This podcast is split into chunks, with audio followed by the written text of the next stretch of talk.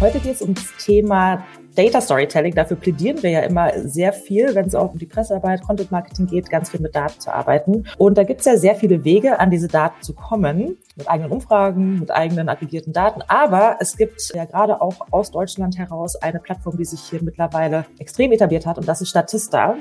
Und wir reden heute mit Marc Lüttgemann, der ist seit circa zwei Jahren Director Media bei Statista. Und wir reden quasi darüber, wie ihr selbst Datenstorytelling macht, da ihr ja direkt an der Quelle seid. Also herzlich willkommen, Marc. Vielen Dank. Hi. Ich fange mal direkt an mit einer spontanen Frage, da du ja wahrscheinlich äh, dich tagtäglich mit euren eigenen Daten auseinandersetzt und was ihr jetzt wo, wie postet und erzählt. Hast du gerade einen spannenden Fakt vielleicht für mich, äh, mit dem du dich gerade beschäftigt hast? Ich habe gerade keinen zur Hand. Es ist so, dass wir gerade gerade bei uns im Inspiration Channel eine Kollegin eine Studie über Snoosen geteilt hat. Und ähm, da werden wir danach mal reingucken und schauen, ob da was dabei ist. Nämlich dann die Frage ist irgendwie Snoosen gut, wie viele Leute nutzen das dann morgens? Jetzt habe ich kurz Angst gehabt, ob man ob das äh, jetzt dann vielleicht auch nicht mehr geht oder ungesund sein soll, das weiß ich noch nicht, aber das wird das nächste sein, wo wir so ein bisschen reinschauen und gucken, ob wir daraus was machen können.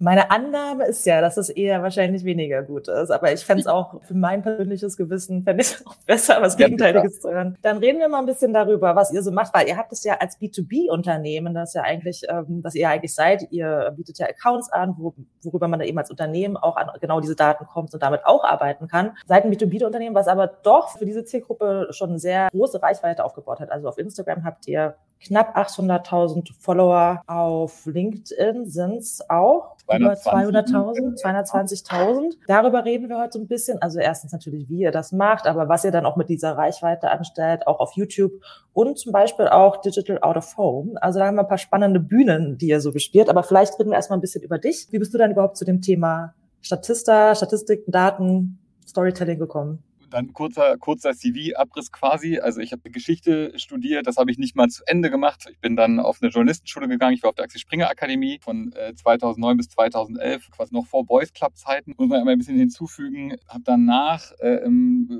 relativ kurz nach dem Volontariat begonnen, bei ähm, einer kleinen Content-Marketing-Agentur zu arbeiten. Die hieß damals Kircher Burkhardt die äh, kurz danach oder so 2015, 2016 mit einer anderen Agentur fusioniert ist, mit Border Creative fusioniert ist, zu C3 dann eine große Content-Marketing-Agentur geworden ist. Dann habe ich knapp zehn Jahre gearbeitet und zuletzt, ähm, meine letzte Position dort war Executive Director Content. Das heißt, gemeinsam mit einer Kollegin habe ich die Redaktion und das äh, Content-Team, was dann so Kreation, Social-Media-Kreation und sowas mit umfasst hat, geleitet. Und ähm, so, so rund um meinen 40. Geburtstag, der dann jetzt ungefähr zwei Jahre her ist, habe ich dann irgendwie auch gedacht, naja, also Agentur ist halt ist halt irgendwie dann auch eine endliche Idee. Und wenn man älter wird, habe ich so begonnen, irgendwie zu merken, dass, dass ich irgendwann was anderes machen musste. Durch die Zusammenarbeit mit großen Unternehmen war ich aber auch immer nicht so sicher, ob das jetzt irgendwie genau das Richtige für mich wäre. Und hatte dann das Glück, dass ähm, Statista mich äh, angesprochen hat, weil sie äh, einen Director Media gesucht haben. So war das, so hieß das damals noch nicht ganz, aber so haben wir es dann hingebaut. Also eine Person, die deren Content-Team und deren Content-Produktion ähm, äh, leitet, wobei wir Content-Produktion an der Stelle dann quasi nur das meinen, was wir für Statistas Kommunikationszwecke sozusagen äh, und Content und Kommunikationszwecke verwenden. Also wir haben nichts mit dem Produkt zu tun ähm, direkt. Also und bestimmte Dinge, die wir machen, sind da auch abrufbar, aber das ist sozusagen dann nochmal die Abgrenzung, ähm, wenn wir vom Content bei Statista sprechen. Und da war ich ganz froh, dass die mich angesprochen haben, weil Statista kannte ich dann natürlich so aus der Nutzerperspektive und dann haben wir uns so angenähert und ähm, so, so bin ich zu Statista gekommen. Ähm, also jetzt sozusagen gar nicht aus einer strikten äh, Idee, dass ich mich die ganze Zeit schon immer mit, mit Data Storytelling befasst hätte, sondern eher so grundsätzlich mit Storytelling und mit Mechanismen dahinter und eben auch damit, wie so ein Team und wie eine Struktur am besten aussieht, ähm, die dann sowas erstellen kann. Das ist sozusagen dann das, wo ich eher herkomme und das Data-Thema kam dann natürlich sehr, sehr stark bei Statista dann dazu. Da nutzen wir natürlich die exklusive Gelegenheit und schmulen ein bisschen bei euch rein in die Prozesse, wenn du es erlaubst. Ähm, vielleicht kannst du uns ein bisschen erzählen, wie groß ist euer Team? Was äh, sind quasi, wie geht's von A bis Z quasi so äh, der Redaktionsflow? Ja. Ähm, also wir sind bei Statista Media ein bisschen über 40 Leute und so die Berufsbilder sind dann so, so ähnlich, wie man es dann auch in Agenturen weit findet. Also wir sind ungefähr ein Dutzend Datenredakteure, die in vier Sprachen dann eben den Content recherchieren ähm, und, und Texterstellung überwiegend machen. Ähm, wir haben insgesamt neun Designer, die dann eben in die Umsetzung gehen, haben äh, ein Team, das heißt bei uns ähm, Creative Content, das dann eher so vor allem Social Media spezifische Inhalte erstellt. Also das sind so viele Dinge, die man auf Instagram sieht oder auch bei TikTok. Nähern wir uns auch immer mehr dem, wo wir da mal, wo wir da mal hinwollen. Ähm, da kümmern die Kolleginnen sich drum. Wir haben äh, Projektmanager, also wir haben auch eben Dinge, wo es vor allem darum geht, eben so äh, genau einen, einen regelmäßigen Prozess abzubilden und da auch Dinge zu recherchieren. Das sind vor allem die Leute, die bei uns für das Digital Out of Home Projekt arbeiten. Also da, um das irgendwie schon einmal einzusortieren. Äh, wir sind ja eine, eine Tochter von Ströer und haben eben darüber die Möglichkeit, auf Ströer-Screens präsent zu sein und ähm, die Kolleginnen kümmern sich darum. Ähm, und wir haben eine Video-Section, also Leute, die das meiste, was auf YouTube entsteht, mhm. äh, veröffentlichen. Das ist so bei Statista Media, das sind so die, die Inhalte erstellen und die Unternehmenskommunikation sozusagen, sowohl intern als auch extern, ist auch bei uns angesiedelt. Das ist ja doch schon eine große, große Crew, die du da zusammenhältst. Und du meinst ja auch, du hast es jetzt schon jahrelang gemacht, vorher auch bei C3, hast da gewisse Mechanismen auch kennengelernt, was funktioniert, was nicht funktioniert. Hast du dann die Erfolgsformel für was durch die Decke geht bei euch? Natürlich nicht. Natürlich ist das immer die Utopie. Ja, nein, ich dachte, heute würde ich es erfahren. Immer wenn man, immer wenn man das oder wenn man das macht, dann klappt das immer gut.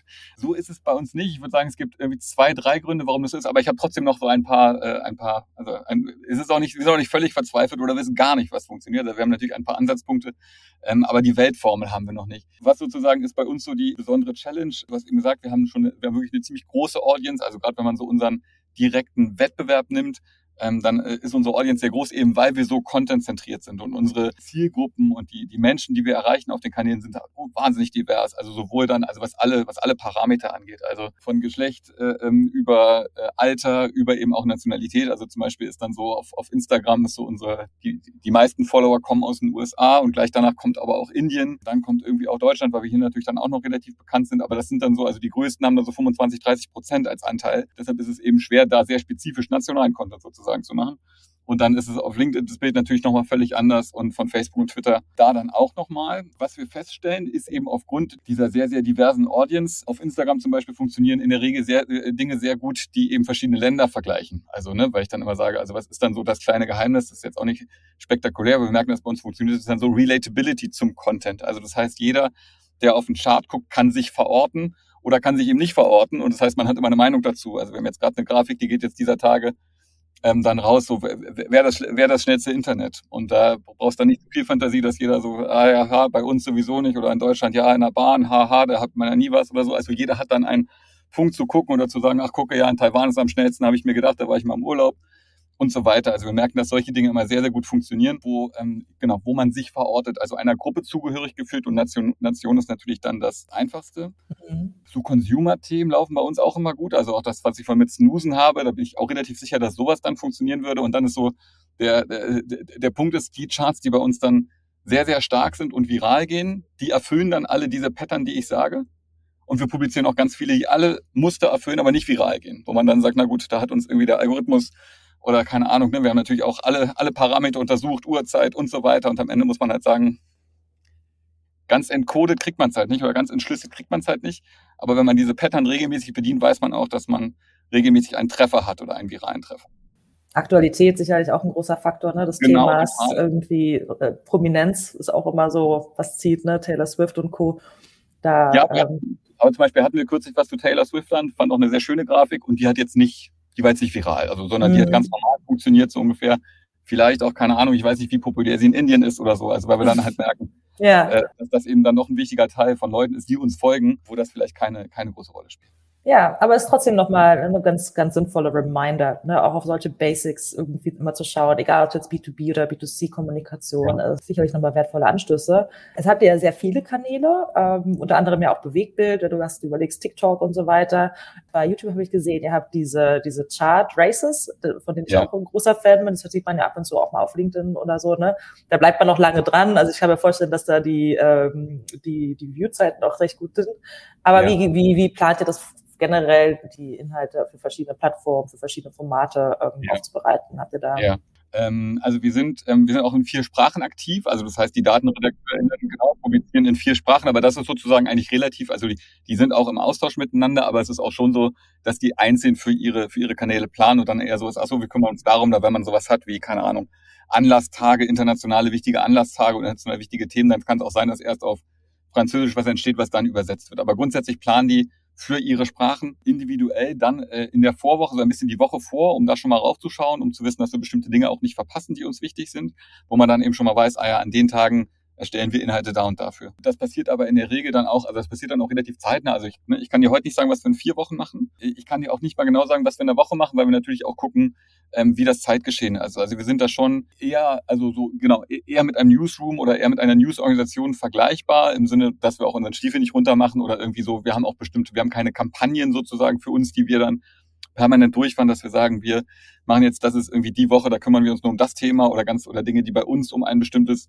Produkt herum sind oder so gar nicht, sondern die, die, die Redaktion und die Datenredaktion arbeitet ziemlich unabhängig von allem und geht, wie gesagt, eher so am Tagesgeschäft entlang und wie andere Redaktionen auch, plant man so gut es geht vor. Und wenn die Newslage oder die Lage es nicht erlaubt oder, oder eben die, das Bild verändert, dann reagieren wir auch und machen dann äh, andere, andere Dinge.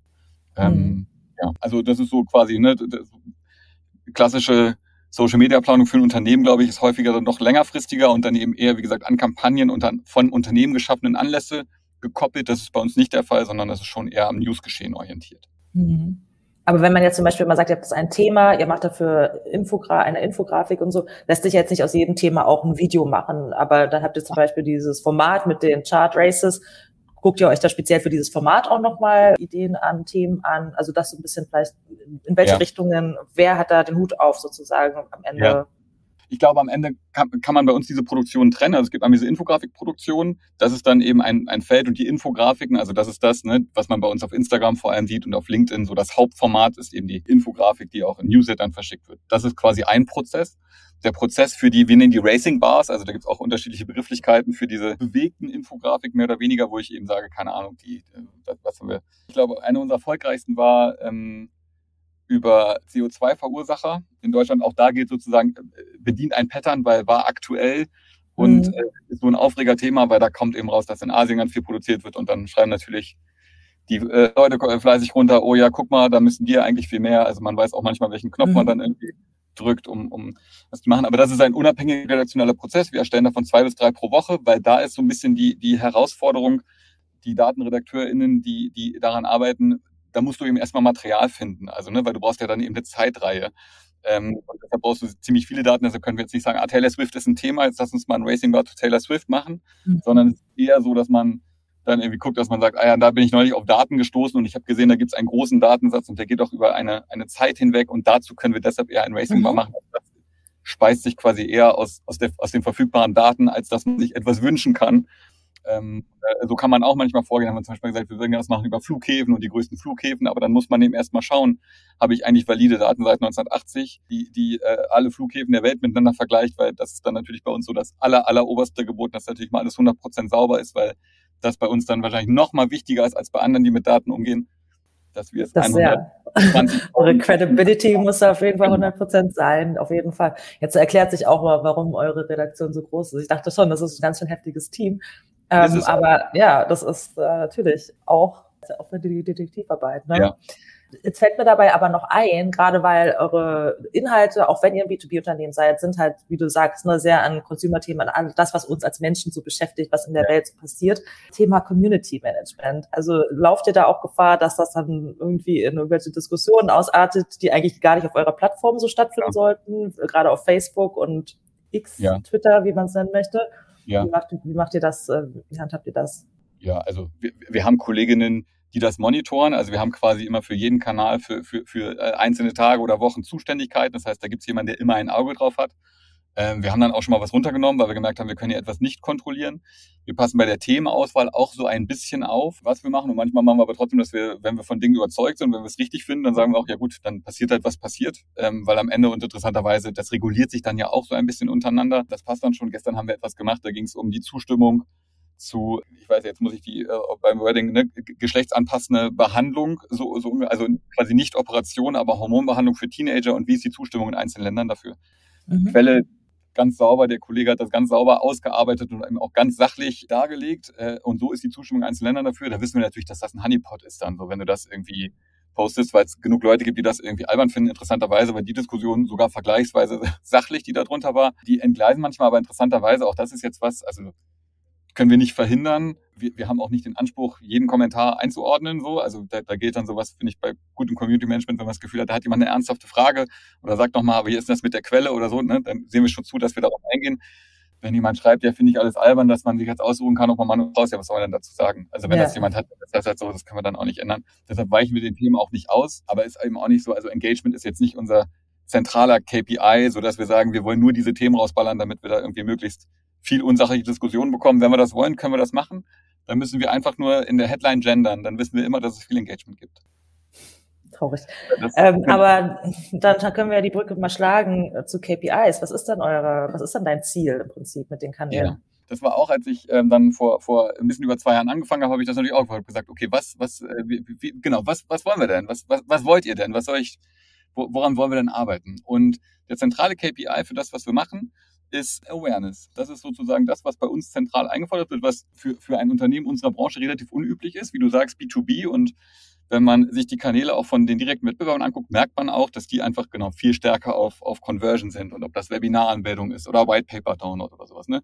Das mengen wir auch mit ein, aber der zentrale KPI, an dem wir uns messen und an dem der Bereich Statista Media gemessen wird innerhalb von Statista, ist Awareness und darauf ist der Content auch optimiert, also so, weil wir eben nicht immer gucken, ah ja, hier und jetzt kannst du bitte hier auf die Plattform oder hier nochmal das White Paper downloaden. Das ist beigemengt, weil wir auch gucken wollen, ob wir uns ein bisschen dahin entwickeln wollen. Aber am Ende ist es, ähm, genau, geht, geht es vor allem darum, Reichweite und Sichtbarkeit fürs Unternehmen zu haben, weil wir eben als Unternehmen auch noch in einer Wachstumsphase ganz grundsätzlich sind, während wir in Deutschland wahrscheinlich schon ziemlich bekannt sind und in den USA sind wir auch relativ groß, ist es natürlich trotzdem so, dass wir global da auch noch zulegen können. Mhm. Ja, ich finde es eigentlich ganz clever, weil ihr im Prinzip ihr geht nach dem Prinzip Show, Don't Tell vor. Ihr, zeigt im Prinzip, was man mit euren ja. Daten machen kann und dass das auch gut ankommt, dass da eben Leute sich drum versammeln.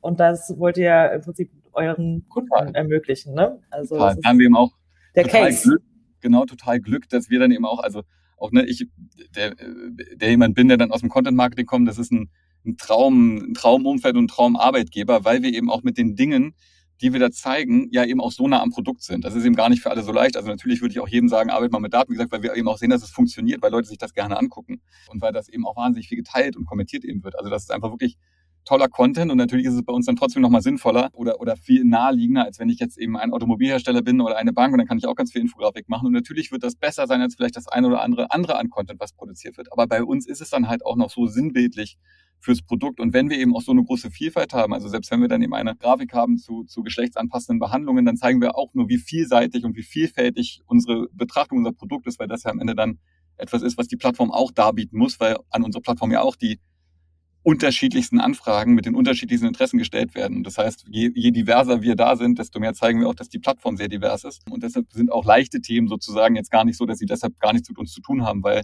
wir eben auch Consumer Insights Daten zum Beispiel haben, was dann eben interessiert. Alleine, wie gesagt, die Frage, wie viele Leute snoosen, in welchen Ländern, ist halt eine Grafik, die funktionieren würde und die, die banal klingt. Aber wenn ich ein Weckerhersteller bin oder, oder irgendwie wissen will, welchen Ländern ich mich darauf fokussieren soll, dann hilft mir das auch, ne? weil unsere Daten auf der Plattform ja auch immer in Kontexten eingesetzt und verwendet werden, die wir gar nicht immer antizipieren können. Mhm. Jetzt meintest du gerade, ihr seid in den USA und in Deutschland bekannt und auch recht stark wachsend, aber ihr habt auch andere Länder im Visier sozusagen. Also wie geht's da für euch global noch hin? Und auch dann wieder rückschließend, wie organisierst du das? Also nicht nur hinsichtlich der Sprache, sondern auch hinsichtlich der Zusammenarbeit über verschiedene Zeitzonen oder aber auch kultureller Unterschiede, sowohl ja. in der Behandlung der Daten, was überhaupt ja. Ja, also was so Statistas, genau, was so Statistas Märkte angeht, tatsächlich ist mittlerweile USA der, der größte Markt für Statista vor Deutschland. Und danach ähm, sind es dann so die äh, zentraleuropäischen Länder, die die größten Märkte sind. Danach zerfasert das ziemlich stark. Aber immer, immer auch noch so, dass wir trotzdem da präsent sind und auch Dinge, Dinge verkaufen. Ähm, das können wir natürlich nicht eins zu eins reflektieren. Das heißt, was sind sozusagen so gerade so zwei Wachstumsregionen, äh, äh wo, Statista so ein bisschen guckt und wo wir deshalb auch bei dem Content so ein bisschen gucken. Das eine ist so ein bisschen, merken wir, was ich auch schon sagte, im Content äh, Indien und wir merken eben auch, wenn wir bei Instagram etwas posten, also sagen wir mal Ländervergleich und Indien ist drin, funktioniert es deutlich besser. Man darf übrigens, man muss immer aufpassen, wenn man, wir sind vorsichtig damit indische Karten zu zeigen, weil es ist egal, wie du Kaschmir machst.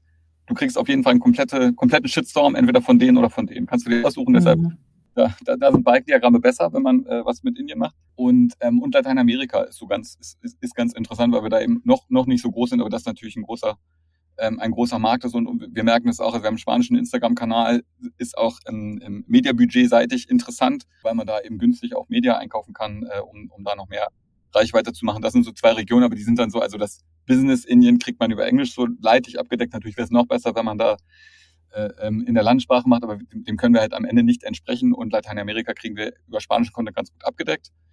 Wie kriegt man das inhaltlich ähm, ab, ähm, hin? Bei, bei Spanien ist es nicht so schwer. Also wir haben auch Kolleginnen, die aus der Region kommen, ähm, die, die, die für uns arbeiten. Ähm, aber hier, also die eine Kollegin ist Argentinierin, sitzt aber in Berlin. Also das funktioniert dann auch mittlerweile. Und bei anderen, also genau, dadurch, dass es sich auch so verästet, ist es jetzt immer nicht so, dass wir sagen, jetzt brauchen wir noch einen Experten für die Region oder für die oder für die, weil am Ende kriegen wir es gar nicht im Content-Mix dann wirklich abgebildet. Deshalb ist der Approach eher zu sagen, es muss sehr international sein und eben hier und da immer mal gucken, dass wir diese Region besonders berücksichtigen und dass sie halt auftauchen. Aber es ist dann eher auch so, dass sie vor allem dann für die in, in den Inhalten auftauchen, die wir für die Kanäle dann auswählen, wo wir sie ausspielen. Ist, dass das jetzt die ganze Produktion permanent beeinflusst, dass wir sagen, wir brauchen 10 Prozent Indien, 30 Prozent Lateinamerika, 50 Prozent USA. Das kriegen wir so nicht sinnvoll ausgesteuert. So. Ja, dann mal vom Globalen zurück zum Lokalen oder vielleicht sogar Hyperlokalem. Also wir hatten vorhin schon angesprochen, Digital Out of Home, da habt ihr durch Ströer interessante Möglichkeiten, auch nochmal quasi ähm, Awareness zu schaffen bei Passanten, ja. Leuten, die vor, auf der Bahn, auf die Bahn warten. Ich persönlich habe jetzt in Berlin noch nichts davon gesehen, aber vielleicht kannst du uns ein bisschen erklären, wie man sich das vorstellen kann. Was sehe ja. ich denn da und welchen Effekt merkt ihr vielleicht auch dadurch. Ja, ich glaube, es gibt so, die, die Außenwerber haben sich, äh, haben, haben so verschiedene Schwerpunktstädte, würde ich sagen. Berlin hat einen anderen, einen anderen Außenwerber, der, der hier vor allem sehr, sehr prominent ist, während so äh, in Hamburg zum Beispiel sieht man sehr, sehr viel von, von Ströer. Dieses Projekt ist so, dass wir, wie gesagt, wir sind, wir sind, äh, wir, wir gehören zu Ströer, wir sind eine Tochter von Ströer ähm, und darüber gibt es eine Kooperation, dass wir die Möglichkeit haben, bestimmte Slots auf den ähm, Digital Out-of-Home Displays ähm, von Ströer zu bespielen.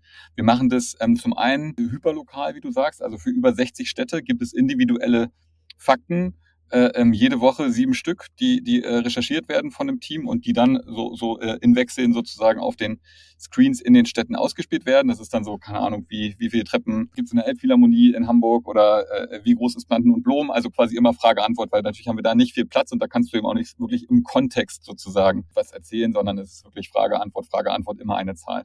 Dazu gibt es auch überregionale Contents, die wir machen, die dann so vor allem auf den sehr großen Out-of-Home-Screens, die man so an den Straßen sieht, ausgespielt werden. Das ist dann auch so mal etwas, was bewegt ist und animiert ist, aber auch da immer mit dem Fokus darauf, dass, der, dass da eher wenig Daten gezeigt werden, weil man eben in der Kürze der Zeit die gar nicht erfassen und in Relation stellen kann. Ähm, genau wie und auch das Publikum, also während wir natürlich bei LinkedIn viel B2B-lastiger sind, als wir das auch bei Instagram sind, da sind wir da, wenn man so da eine Range zieht, da natürlich immer noch am aller, aller simpelsten, weil es eben einfach auch dann eher um die Faszination davon geht, zu zahlen oder zu staunen, eben, ach, so viele Treppenstufen, ach, so groß ist das oder wie auch immer. Das kommt halt daher. Und was, ist, was der Effekt davon ist, ist tatsächlich, wenn ich Leuten erzähle, was ich für einen Job mache, dann sagt man immer, ach so, ja, dann machen wir das und das und das. Und dann sagt man irgendwann, ach, und das machen wir auch auf diese Show. Ah ja, das kenne ich, das habe ich schon mal gesehen. Ah ja, das weiß ich. Ach, das macht ihr auch. Weil wir sind auch in Hamburg in öffentlichen Verkehrsmitteln und in anderen Städten auch oder sowas. Also da kommt schon eine extreme Sichtbarkeit her. Und ganz genau messen können, können wir das quasi gar nicht. Äh, aber wir merken, dass es einen riesigen Effekt hat. Ja, spannend. Dann habe ich eigentlich gar keine Fragen gerade mehr. Also, also ich glaube, man muss sich das halt anschauen. Das ist schwierig über einen Podcast zu transportieren. Ja. Was Datenstorytelling angeht, ich denke, das ist auch kein Format, was für euch in Frage kommt, oder? Eher nicht. Podcast. Podcast? Also wir sind, wir, wir haben ja das Schöne, wir haben die schöne Situation, so dass wir ganz viel ausprobieren können und ausprobieren dürfen und machen dürfen. Und deshalb müssen wir manchmal auch ein bisschen aufpassen und bestimmte Dinge nicht sofort mhm. anzufangen, weil dann, äh, äh, genau, damit wir uns nicht verzetteln. Das heißt, Podcast haben wir natürlich schon drüber nachgedacht, haben wir aber noch nicht gemacht und haben wir jetzt gerade auch nicht ja, auf der. Ja, es mir auch schwierig vor. Also zumindest wirklich für das rein fachliche, vielleicht eher zum Employer Branding oder so. Ja. An der Stelle, ich denke, hast du unserem Publikum auf jeden Fall zwei Inspirationen gegeben. Erstmal vielleicht auch nochmal ganz viel sich anzuschauen, was ihr so macht, weil ich glaube, da kann man sich ein bisschen was abschauen. Ähm, scheint ja, scheint ja zu funktionieren. Aber vielleicht, ohne dass es jetzt Werbung sein soll, macht es dann doch für den einen oder anderen Sinn, sich auch nochmal irgendwie mit einem Statista-Account zu beschäftigen, wenn man sonst keine Datengrundlagen hat oder ne, auch da ja. nicht an die Quellen kommt oder so. Das muss man ja auch als Unternehmen, muss man ja auch quasi äh, alles ja. belegen und äh, nachweisen können. Ja. Und irgendwie landet man dann doch auch immer wieder bei Statista, ähm, ja. möchte oder nicht. Ne? vielleicht ein, ein, ein Gedanke, wenn ich den, wenn ich den äh, einbringen darf, was ich spannend finde, eben auch dadurch, dass ich ja dann aus dem Content Marketing, aus der Agentur komme, da hätten wir uns, glaube ich, häufig bei Kunden gar nicht getraut, so radikal zu sein, wie wir das jetzt bei Statista sind, in Bezug darauf zu sagen, setzt mal erstmal dann auch fürs Community Building oder für den Aufbau von den Kanälen wirklich nur auf Content. Also natürlich sagt man das so in der Theorie, aber am Ende macht es ja keiner, weil dann doch immer jemand sagt, ah nee, komm, das muss noch rein oder ja, ja, aber hier, da müssen wir den auch noch, da haben wir eine Kooperation und sowas. Während wir mit diesem also ne, das kann ich jetzt so äh, über einen grünen Klee loben, weil das vor meiner Zeit passiert ist, während wir mit diesem super, super radikalen Ansatz, der erstmal wirklich immer nur gesagt hat, nur, nur Community aufbauen, aufbauen, aufbauen, aufbauen, Reichweite, Reichweite, Reichweite mit Dingen, die Menschen interessieren, jetzt genau an den Punkt kommen, dass wir jetzt eben auch erfolgreich die anderen Dinge da rein verweben können, weil wir nicht sofort am Anfang gesagt haben, ah, übrigens, hier kannst du einen Account abschließen, sondern eben erstmal sagen, hier ist guter Inhalt, der dann eben tatsächlich auch für sich spricht. Also das wäre vielleicht noch so ein, ein Learning, finde ich, so aus dem Case, den wir haben, zu sagen, ah, vielleicht muss man sich wirklich noch mehr und noch radikaler trauen, als dass der eine oder andere dann eben macht, gerade in großen Unternehmen, wo man dann eben nochmal die, die, die, die Zwänge aus der, aus der Klassik, aus dem klassischen Marketing stark als, als Einflussfaktor von, von Social Media hat. Ja, und nicht nur ähm, radikal auf Content gehen, das ist natürlich logischerweise auch unser Plädoyer, aber auch aus dem Storytelling-Sinne auch so ein bisschen aus seiner, aus seiner äh, natürlichen Content-Ecke rausgehen. Ihr könntet ja auch nur B2B-Tipps geben, äh, wie man Daten einsetzt, aber ihr habt das Feld ja viel weiter gemacht, was natürlich auch, man könnte sagen, ne, Streuverluste erfuft, aber die Awareness und das Branding findet ja trotzdem statt. Und das ist vielleicht auch manchmal was, wo sich nicht jeder traut, auch mal, oder vielleicht sogar in eine ganz andere Ecke zu gehen, aber das Publikum ne, auch nicht nur, nicht nur das Offensichtlichste immer zu nehmen ja. und das, das Direkteste von, von den Stories, die man so erzählt. Ne? Ja. Ja, wunderbar, Marc. Dann danke ich dir vielmals für diese Einblicke. Ähm, ich hoffe, es gibt ein paar Inspirationen. Und dann freue ich mich schon auf die nächste Statistik des Tages oder der Woche und natürlich zu lernen, ob jetzt Snoosen ähm, gut ist oder nicht gut ist. Gib Bescheid, ja. Ich bin pessimistisch, was das, das Ergebnis angeht. Wunderbar, vielen Dank dir, Marc. Danke euch. Hey, dir hat unsere aktuelle Podcast-Folge gefallen? Je nachdem, wo du sie gehört hast, lass uns doch ein Sternchen, ein Like, ein Kommentar oder eine Empfehlung da. Vielen Dank und bis zum nächsten Mal.